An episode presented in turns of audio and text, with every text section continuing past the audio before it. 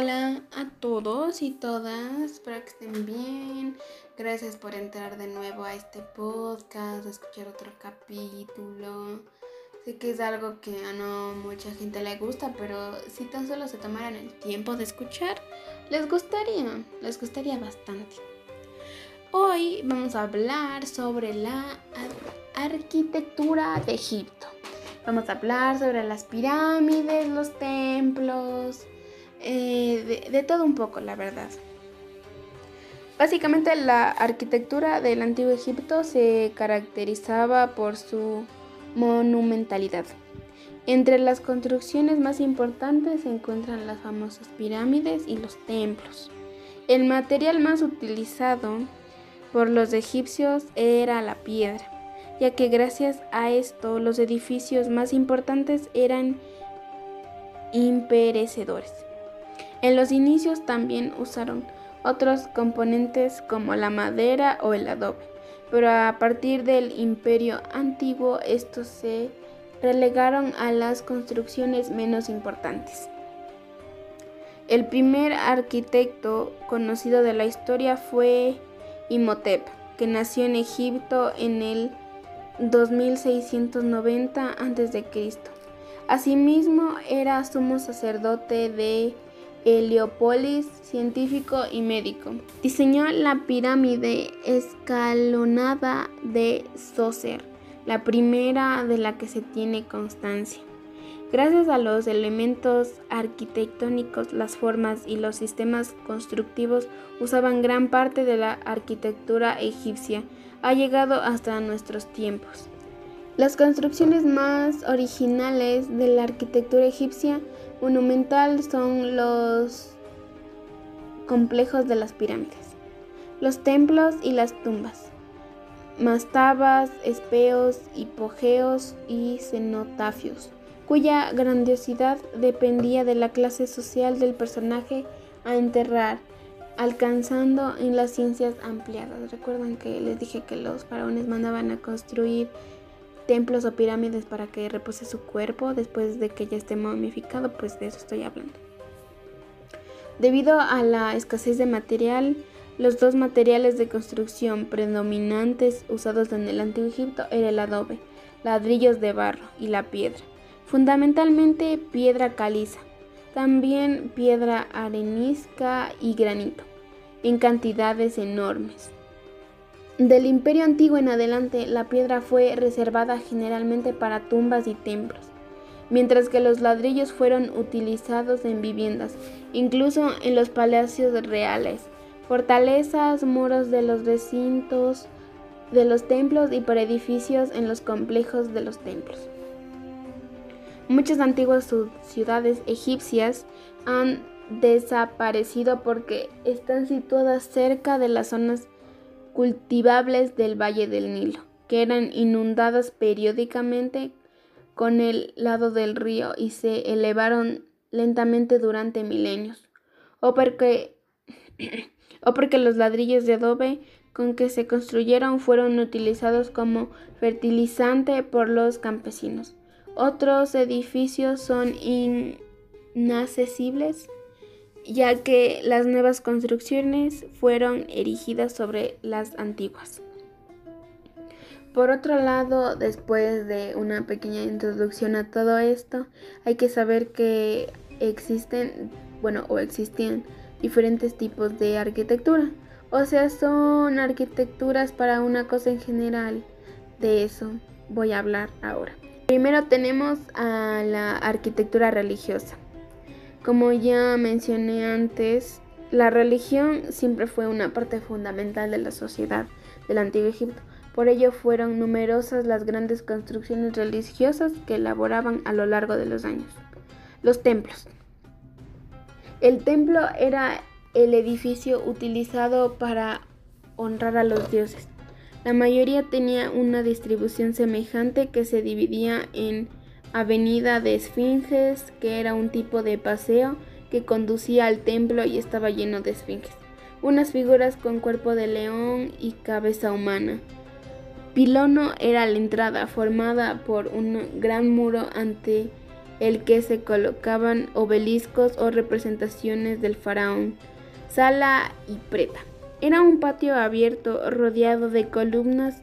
En su interior había una gran cantidad de escrituras, sala y que se encontraban en el interior. Era una habitación con columnas gigantes a lo que solo podían ingresar o acceder el faraón, los sacerdotes y los altos cargos.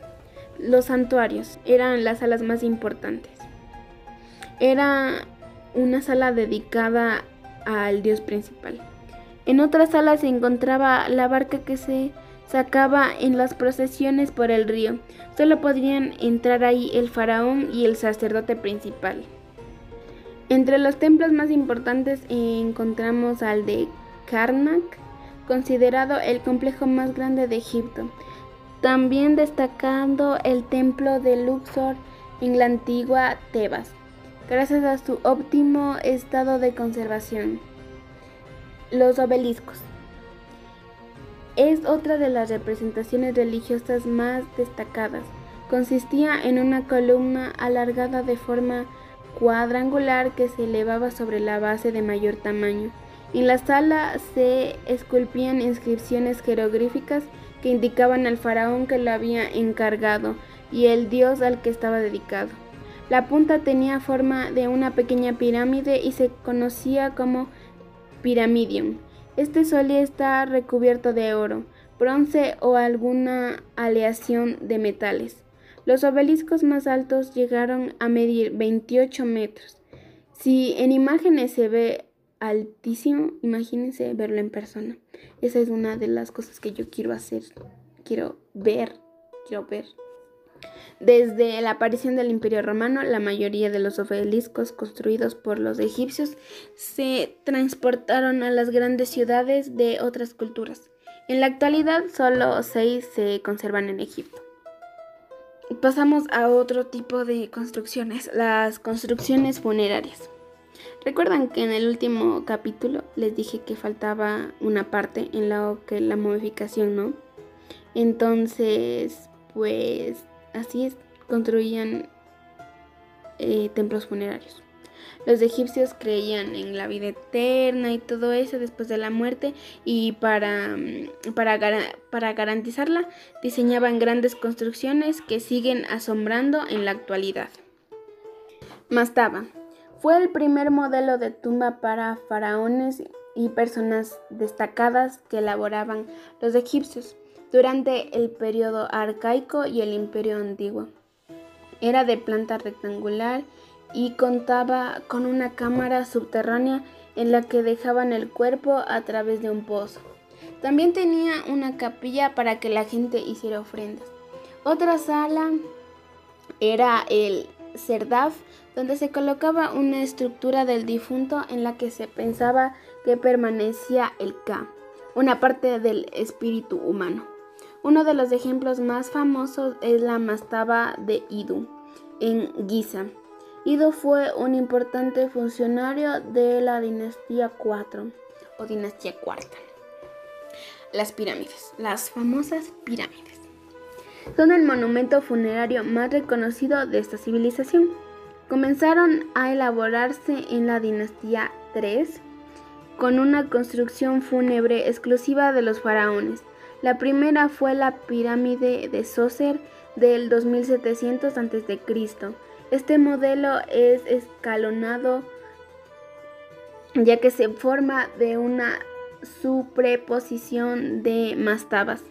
Las siguientes que se construyeron con una doble pendiente, como es el caso de la faraón Senefuri, más tarde se diseñaron las pirámides lisas las que todos conocemos. En el, en el interior de estas se encontraban pasillos y cámaras que quedaban cerradas tras el entierro del faraón. De esta forma protegían su cuerpo y sus riquezas para que se mantuvieran durante toda la eternidad. Las pirámides más destacadas son las de Giza, tres modelos que pertenecen a los faraones Keops, Kefren miserinos, la de, la de Keops tiene una altura de 145 metros. En su interior cuenta con una galería principal de 37 metros en la que se halla dos conductos para que el alma del faraón pudiera salir. El hipogeo. Tras la época de las pirámides llegó la de los hipogeos. Estos eran tumbas excavadas en rocas que alcanzaron su esplendor en el Imperio Nuevo. Este cambio se debió a los continuos saqueos que sufrían las pirámides. De este modo se intentaban esconder al máximo posible las tumbas de los faraones y las riquezas que se encontraban en ellas. El hipogeo más importante es el de Valle de los Reyes, en Luxor, la antigua Tebas. En esta ubicación hallamos un total de 28 faraones enterrados a lo largo de 420 años. Eh, otro tipo de arquitectura también eh, era la arquitectura civil. La arquitectura civil es la que menos ha trascendido de la historia egipcia, ya que son pocos los ejemplos que, que han conservado o que se encuentran hoy en día. La vivienda. Las construcciones domésticas, al contrario que los monumentos religiosos, era un tipo de edificación perecedera ya que se utilizaban materiales como el adobe y el ladrillo. Las casas tenían una estructura cuadrangular y tan solo contaban con una entrada. Normalmente tenían un máximo de tres habitaciones, aunque las clases más altas poseían viviendas más grandes que incluían parte exclusiva para el servicio. Algunas de estas tenían un patio interior del que aprovechan la luz. Las villas de los nobles se localizaban fuera de las ciudades. Eh, los palacios. El palacio real era la residencia del faraón y su familia. Se situaba en las afueras de la ciudad y a veces para comunicarse con esta contaban con una avenida. Se construían con materiales más resistentes. Entre las distintas habitaciones se encontraban el salón de recepciones.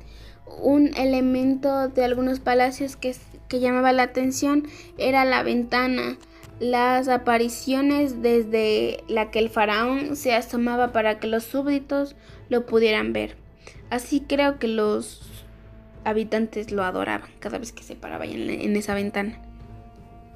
Esta vivienda oficial solía tener además grandes jardines en los que incluso se podían encontrar animales. Uno de los palacios más destacados es el Palacio del Norte, en Amarna, en el que se piensa que vivió la reina Nefertiti. También existían las obras de arte.